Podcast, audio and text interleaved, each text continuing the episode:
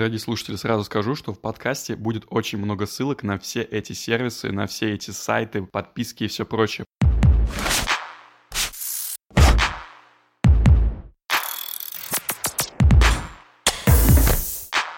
Всем привет, дорогие друзья! Сегодня у нас новый выпуск нашего подкаста, и сегодня будем говорить про тренды, откуда брать информацию. Но сначала представлю, кто у нас сегодня здесь. Это Альбина, Ваня и наша новая участница сегодня — это Ксюша. Всем привет! Это Ксюша Питерская. Ксюша — журналист, экс-радиоведущая, э, экс-пресс-секретарь. Много экс, нет? Слишком. Бывшая жена, да? Вообще хочу сказать, во-первых, о том, что, ребят, спасибо за вашу поддержку подкаста, за все прослушивания, оценочки, комментарии и обратную связь, которую вы нам даете. Блин, продолжайте в том же духе. И сегодня мы будем говорить, как я уже сказал, о трендах, о том, откуда вообще мы берем всю инфу. Во-первых, конечно, инфу по поводу того, что происходит в стране. Ну, это типа, от этого никак не избавиться. Это инфа политоте, о социалочке. И, честно, я за этим стараюсь особо не следить. Как вы, ребят? Я, если честно, абсолютно не в теме, что происходит в мировой политике, и даже каюсь слабоват в том, что происходит у нас в стране. Ну, я максимум слежу за «Медузой», я подписана на BBC. А, «Медуза», «Пикабу». Еще есть э, клевый портал, а, тоже оттуда... На «Пикабу» же шутки. Почему там были тата? Нет, ну там, в принципе, если какие-то интересные новости, то это оттуда можно брать, и туда же прилетает политика, социалка, а нет-нет, то есть это можно там найти. Еще из социально-политического можно отметить «Медиазону». Это проект, который исследует все пытки в российских тюрьмах и суды. Вот тоже интересно последить как дед э, смотрю, что выпадает в Яндекс Новости, и после этого просто листаю сайты, ну, которые типа возглавляют сюжеты. Это же интересно на самом деле, что вот мы представители молодого поколения, не особо следим, да, за этой повесткой, потому что мне кажется, что она в какой-то момент нам настолько надоела и наскучила. Ну, наверное, если там каждый в 20, в 19, не знаю, 18 лет не следил э, за всеми политическими новостями, которые происходят э, в стране, то они, наверное, не жили.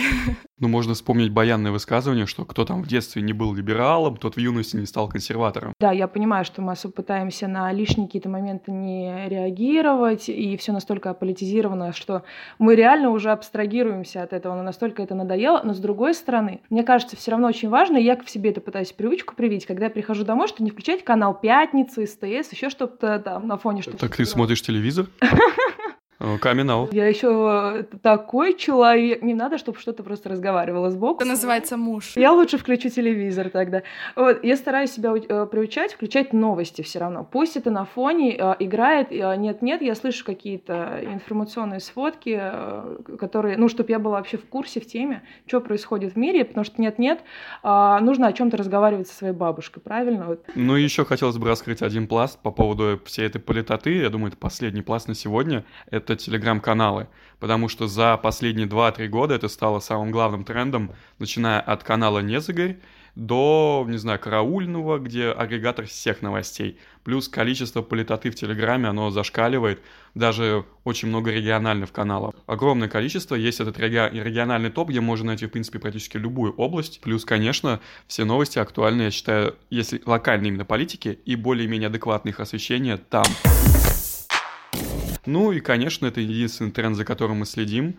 Альбина, вот я знаю, ты выделяешь креативную экономику. Вообще, что ты под этим подразумеваешь? Мне кажется, что креативная экономика — это новое явление, которое родилось после... Новое явление, сразу скажу, за МКАДом. В пределах МКАДа это было еще в 2008 году. Да, я говорю про регионы. Мне кажется, э, что креативная экономика стала интересна многим э, в последнее время. Это даже связано с развитием таких проектов, как vc.ru. Были такие бизнес-издания, как Forbes, Inc. Russia и все такое, но там настолько как-то все сухо написано, и в основном это тексты о больших э, корпорациях, которые обычным читателям не так интересны. Наверное, все же ближе и понятнее нам понять, как устроена экономика бара. Это считается креативной экономикой. Креативной, по креативной экономике еще появляются интересные проекты. Это мастера России. Вот они как раз-таки изучают креативную экономику регионов. Там все все исключительно о проектах из Воронежа, Саратова, Волгограда,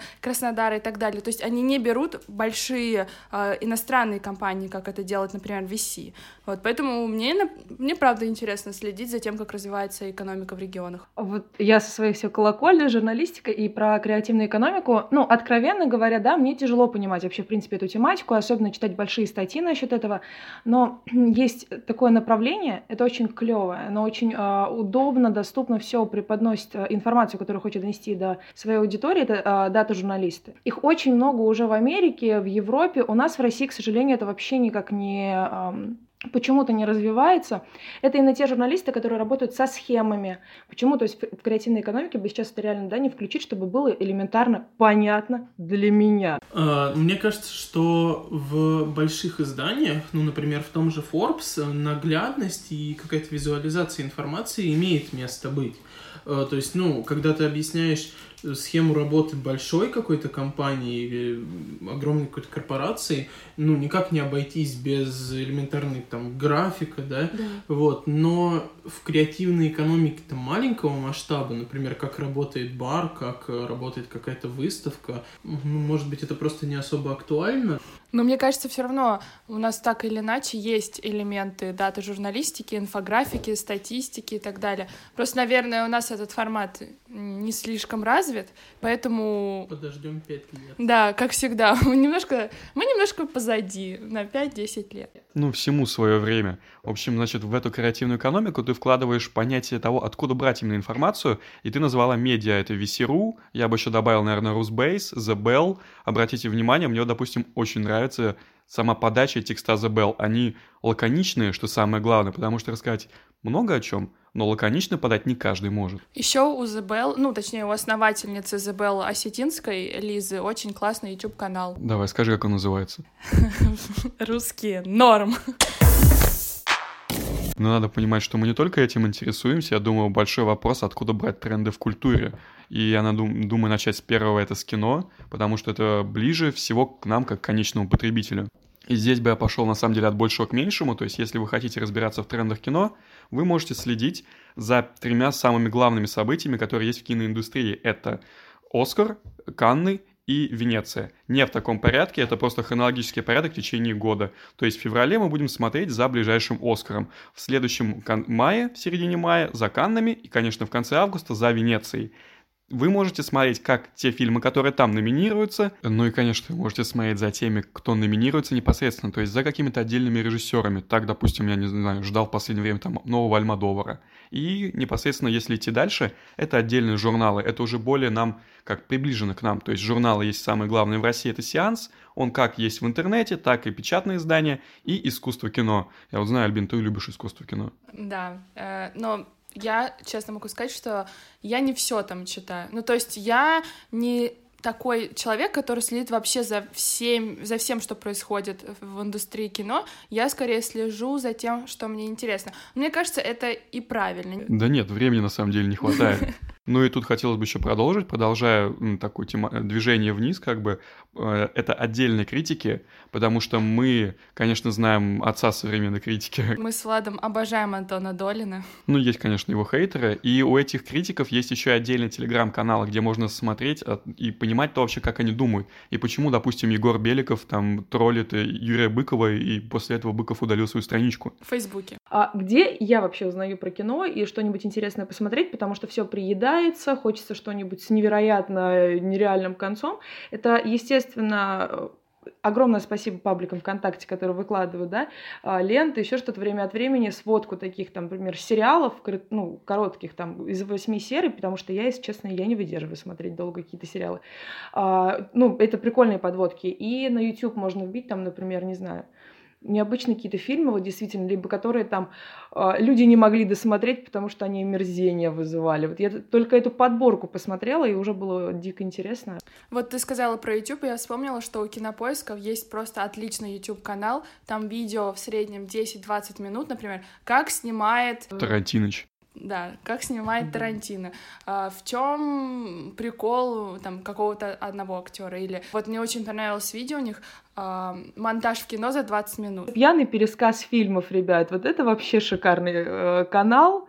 идеально. Люди, ну, вы понимаете, да, что, как там происходит, просто парни приходят в бар, выпивают, потом пересказывают фильмы, тоже очень прикольно. А я еще люблю паблики ВКонтакте, которые посвящены кино. Знаете, они выкладывают постоянно скрины из фильмов. Вот я часто э, так ищу себе, что посмотреть. Например, мне очень понравилась, понравилась подборка каких-то скриншотов фильма «В моей смерти прошу винить Клаву». Все ясно, Альбин, ты тут нам кичишься последние полгода, что смотришь список Арзамаса японского кино за последние сто лет, а на самом деле там по каким-то пабликам лазишь и скриншотики смотришь.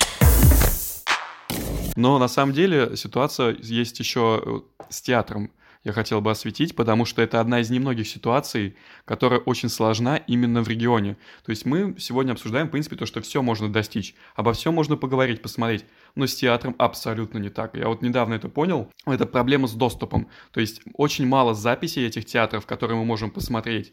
То есть если какие-то записи есть там условно из Лондонского имперского театра, из Метрополитен Опера, из какого-то еще, то из русских театров, из российских практически нету их. То есть условно ставить Серебренников свой спектакль, мы его, ну, за пределами этой комнаты, этого фойе, этого театра, мы его не увидим. Плюс, конечно, еще хотелось бы отметить мы не можем поучаствовать в этих спектаклях, потому что современное искусство идет дальше, и, допустим, это иммерсивные спектакли.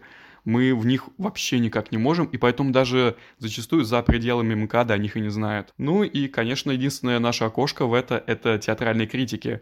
Я хотел бы привести пример, пожалуй, Виллисова, это молодой человек, который долгое время не особо был популярен, но он относился к театру как к объекту критики, потому что там застой очень сильный, как вы понимаете, и благодаря его работе сейчас это как-то более-менее популяризуется, плюс у него есть еще недавно запущенный подкаст, невероятно интересный, ну, там он шепчет. Uh, у Зыгоря и его студии «Истории будущего», «История будущего» uh, вышло приложение МХТ, мобильный художественный театр. Но он, опять же, нам, по-моему, недоступен, потому что там в чем суть?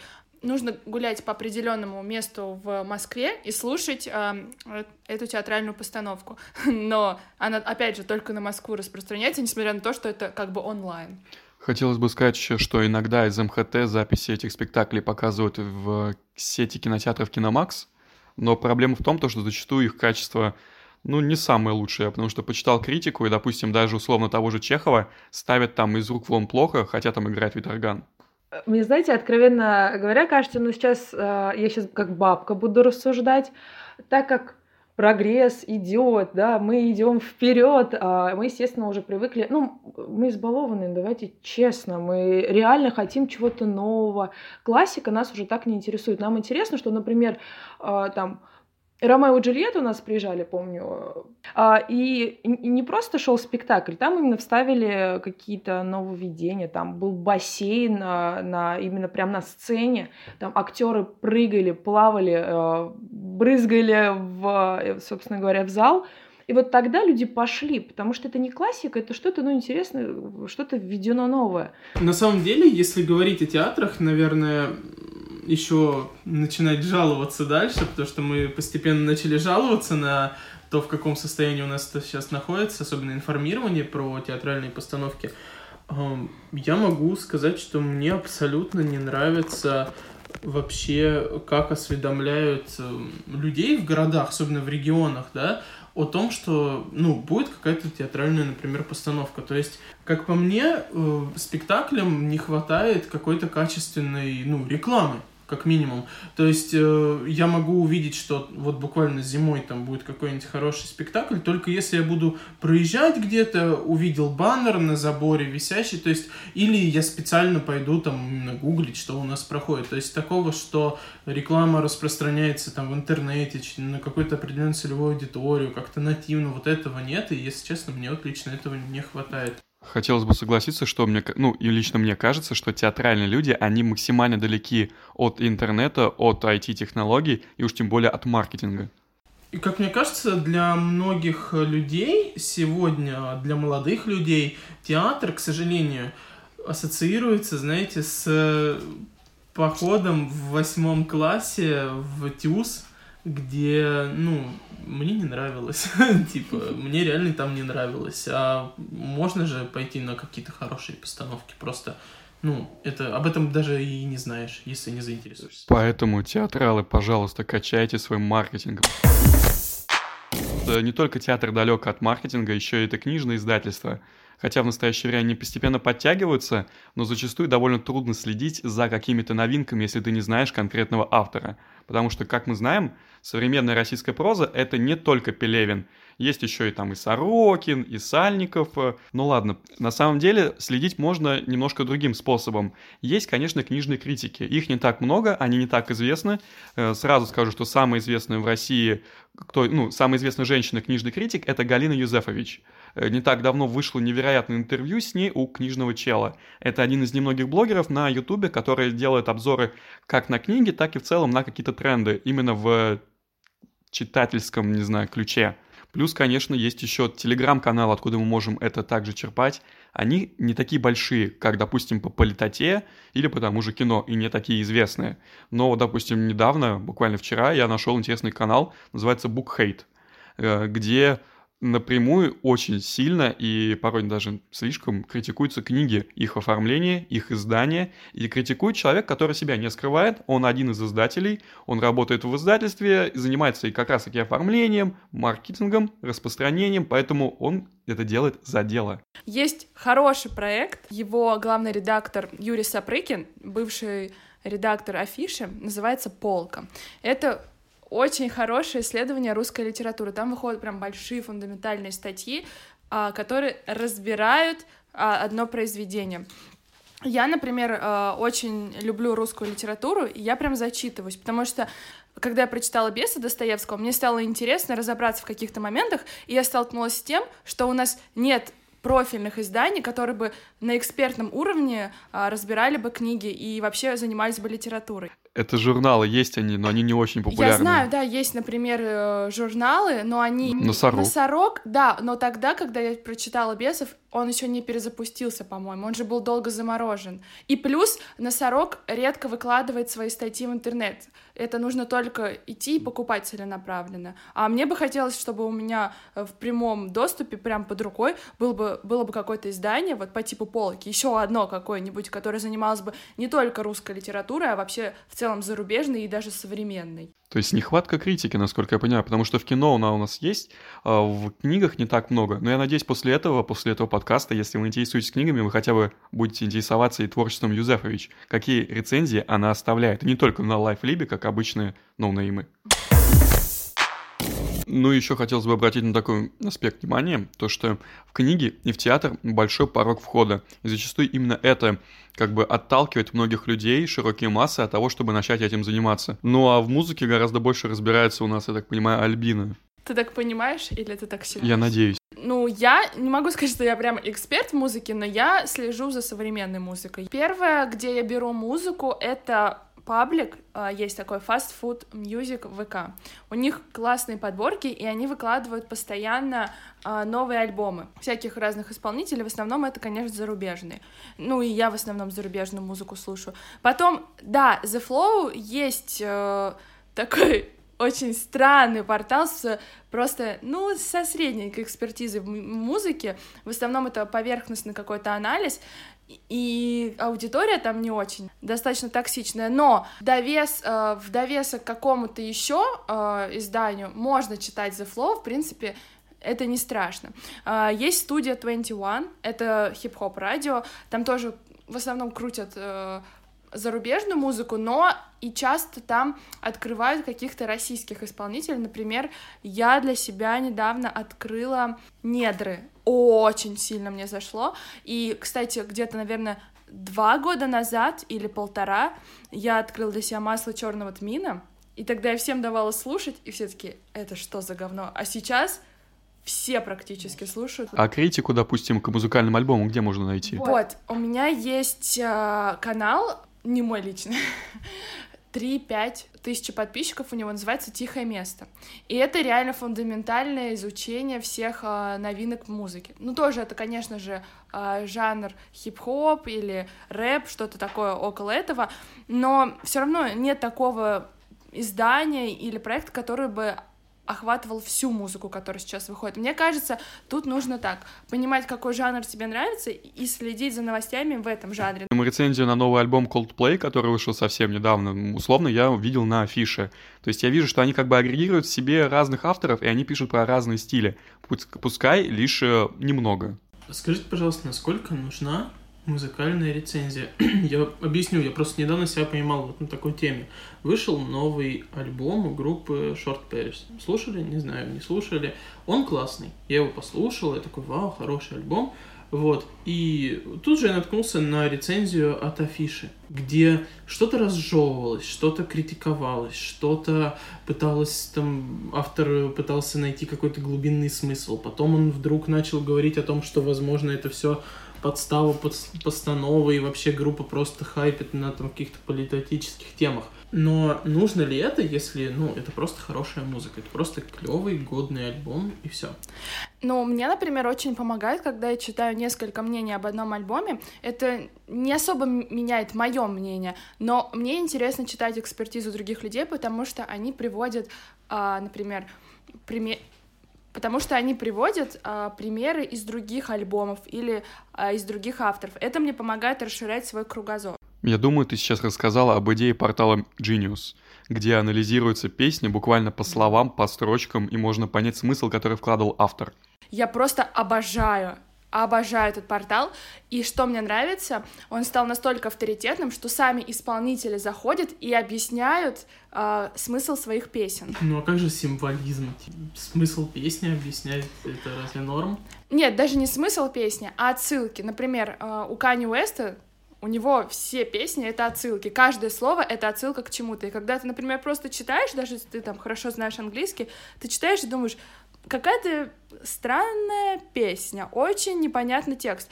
Но когда ты понимаешь все отсылки, хотя бы 80%, для тебя этот текст уже становится чем-то большим, чем просто текст песни. Ну, сейчас, Вань, ты открыл э, такое противоречие, которое есть между двумя школами кино, э, кинокритики. Это петербургская, которая относится к кино как магии, и московская, которая относится к кино, которое надо поделить, прям разрезать на маленькие кусочки. Вот мы сейчас обсудили портал, да, который, о котором ты говорила, где разжевывается каждое слово песни. Знаете, я вспомнила э, урок литературы в школе, когда нам объясняют, что за белые занавес или синий, да, вот какого-то писателя, и вы все сидите, читаете, он просто, да, там описывает комнату, а в коматозе учительница уже, да вы что, это такой символизм, это вот, мне аж прям вот школьные годы сейчас вспомнились, ух. Не, ну это правда очень помогает иногда, потому что я э, слушаю песню, и мне интересно, например, что это за аббревиатура, ее нет в интернете, а оказывается, это, например, там, исполнитель зашифровал э, послание какой-то другой песни, которую нужно послушать, чтобы понять эту песню. Я люблю такое.